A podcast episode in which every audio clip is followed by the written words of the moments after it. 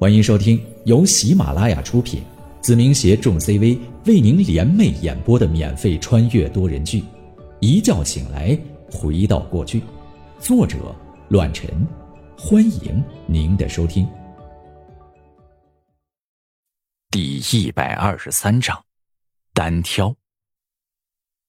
可现在自己的手法被破解。而于庆成又出现在了自己眼前，他绝对有着属于自己的力量和手段。宁浩，好久不见呐！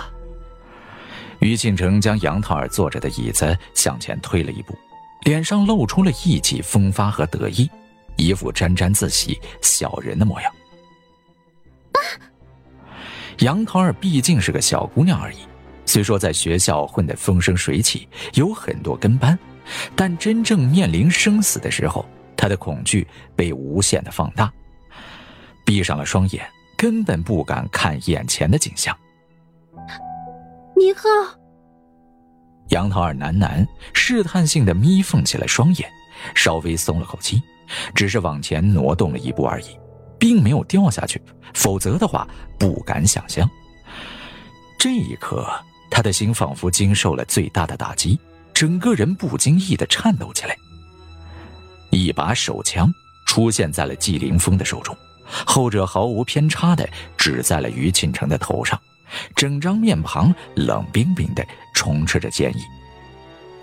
再动一下，我保证打碎你的脑袋。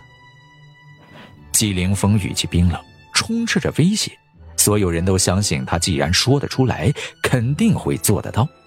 包括我也是如此，因为他就是这样的人。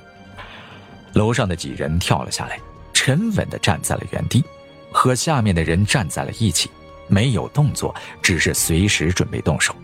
我心里一惊，这些人都是高手啊，他们很强。这些年轻人究竟来自于哪里？于庆成到底经历了什么？身边怎么会多了这么多高手？虽说我们几人能面对眼前的这些人，而且他们虽然厉害，但相比于亲自被那些恐怖教官训练出来的影子，还相差了不少。同时，影子经历了这几次的生死磨砺，力量和手段再上一层，根本不是他们能够媲美的，也不是他们能够应对的。但于锦城手里捏着杨桃儿的小命，这是我的弱点，也不是我能够承受的后果。毕竟，半个小时之前是我亲自把杨桃儿这个诱饵投放到于庆成的手中，有些后悔，但更多的是意想不到。我就算想破脑袋，也根本不会明白这人为什么会出现在我的眼前。而看着他的部署与自信，我更加相信他在等我，心知我会来到这里。哦，我相信你的枪法。于庆成笑了起来，冷哼一声：“但你只要敢开枪，我保证这个女的会被砸成碎片。”我想试试。拇指打开保险，食指按在扳机处。季凌风眼睛中划过了一抹冷冽，身边充斥着寒意。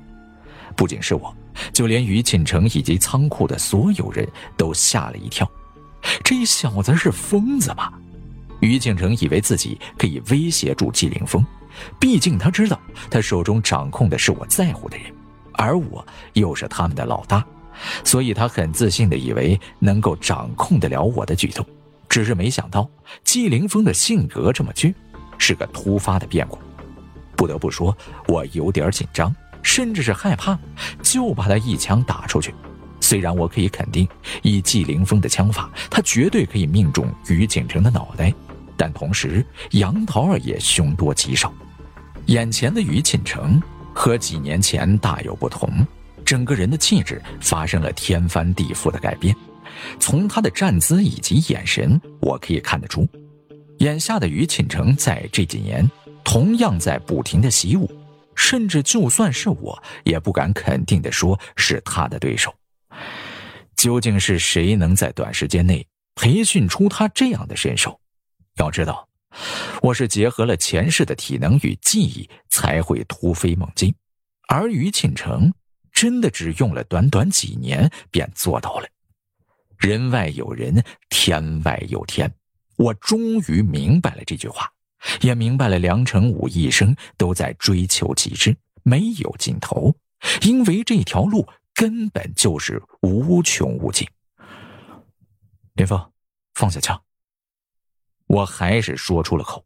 季凌风看了我一眼，没有拒绝，放下了手中那把银色的手枪。说吧，你这次出现，不会仅仅因为一个女人要挟我吧？我微微攥拳，接着说道：“以你现在的手段和本事，只不过是想引我出来罢了。你我的仇恨，不是一天两天能说得清的。想打败我，那我给你个机会。”宁浩啊！宁浩，于进城感叹了两声，然后再次把杨涛的椅子朝前推动了半步。眼下，距离掉落在那台恐怖的机器下，俨然已经不足半米距离。杨涛闭上了眼睛，下意识的靠着椅背，试图把身体尽可能的远离眼前的恐怖。这一次，他没有睁开眼睛。脸上毫无血色，不知不觉的都流下了几滴眼泪。我下意识的向前一步，但还没有任何动作，便被于锦城拦了下来。别动！于锦城的手死死的按在了椅子上，冷笑道：“能看见你这副模样，我还真是开心。只要能让你宁浩受折磨，无论什么样的手段，我都觉得不为过。……”你说的没错。话锋一转，于庆成自信的笑了起来，指着我身旁的张龙众人，继续说道：“但如果我真的杀了他，你身边的家伙们不会同意。仅凭借着那把枪，的确会把我葬送在这里。所以，我出个条件，你看看，是否能考虑一下？”你说。虽然心知有古怪，但我还是答应了下来。毕竟眼前没有解决的好办法，季凌风的枪法我心知肚明，如果我没有防备，甚至是稍微疏忽，都逃脱不了。所以于庆成说的话很中肯，他的确不敢真的杀了杨桃儿，否则就算是同归于尽的下场。宁王，你别激动，听我说。与此同时，钱瑞的声音出现在了我的耳中。肖家辉并没有在仓库，被那个金毛带到了另外一个地方，用来威胁肖鹏程。我微微皱起了眉头，但没有回应，只是听着钱瑞的声音。果然，于庆成的突然出现只是其中的一个环节，当然，这其中不乏对方对于我的仇恨和怨气，但同时也是鬼狐和王斌对付我的其中一项。而肖家辉和肖鹏程父子二人，这是第二个手段。为的就是让我手足无措，根本不能分心。就在几分钟前，肖鹏程在别人的接应下从龙城酒店逃了出去，上了一辆车子，独自去了王斌的地盘。而宁王的同学肖家辉也在他们手里。继续说，我小声的嘀咕了一句，后者接着说道：“可我不是很明白，眼下除了宁王的家人朋友之外，这个小辣椒都比他们重要。”对方虽然掌握了肖鹏程父子二人，不仅仅是关乎着一个煤矿的财力和前景，但如果他们想用这二人来做诱饵，引宁王出现，会不会太小瞧您了？因为我们完全有理由放弃掉这两个人。毕竟对于宁王或者影子，他们的死活都不至于让您冒着风险。而且王斌只要不傻，不会直接杀人。毕竟肖鹏程也算是小有名气的煤老板，莫非他真的只在乎钱，就为了获得鹏程煤矿？钱瑞的分析很到位，的确，我答应帮助肖家父子，只因为肖家辉是我的同学，两市的同学。同时，我对于煤矿的执念很深，也是想借此机会改善一下煤矿的安全问题，所以才揽下了这个活但事到如今，步步紧逼，我完全有可能放弃二人，损失的只不过是肖鹏程的煤矿而已，并不能真的把我引进去。可鬼狐究竟在打什么鬼主意？这个人越来越让我琢磨不透。或许他带走杨桃儿才是最好的决定，而不是肖家辉。有没有可能是王斌的主意，而根本没有过问鬼狐？我思前想后，假设出了这个结果，接着说道：“毕竟那个金毛男是王斌的人，而且这个人很贪财，所以想趁着我焦头烂额这个机会，先把鹏程煤矿拿到手。”对对对对，是我疏忽了，很有可能。钱瑞立马说道：“王斌没有鬼狐那样的格局，所以直接趁这个机会捞点好处。毕竟他和鬼狐合作是对付你。”但眼前还是利益最重要。如果能够趁乱拿下鹏城煤矿，反倒是合了他的心意。这样一来，这件事情也就说得通了。看来鬼狐还真的是找了个猪队友，否则的话，以那个小矮子的性格，说不定逼到绝路会迫使你营救萧家父子。这样一来，宁王损失的只不过是一个还没有合作的产业，而鬼狐就断了一条后路。希望如此吧。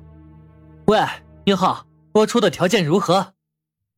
于敬成脸上充斥着前所未有的自信，满是笑意的看着我，沾沾自喜，充斥着得意。啊，你说什么了？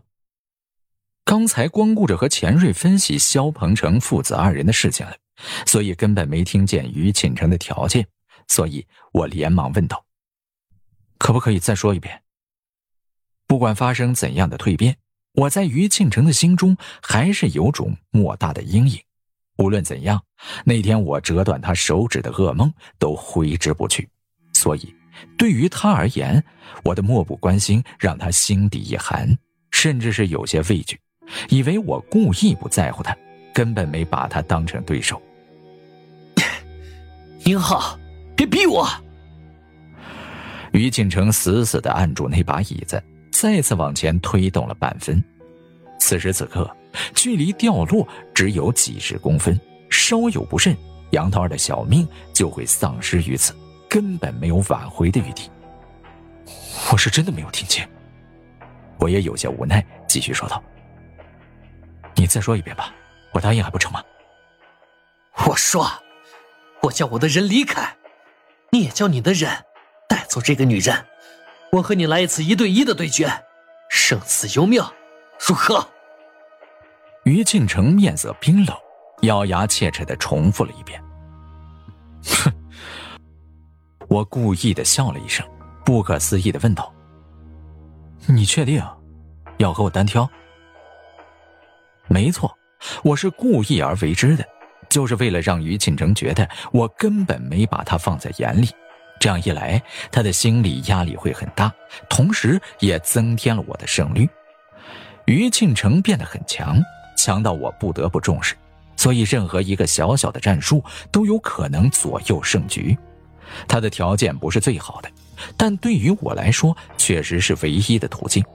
他有自信可以打败我，同时可以看得出来，这段时间他真的学到了很多东西。固然，我必须保证一种同样让他猜不透的气势，这样才能在战斗之前就给他造成莫大的压力。本集播讲完毕，感谢您的收听，下集更精彩。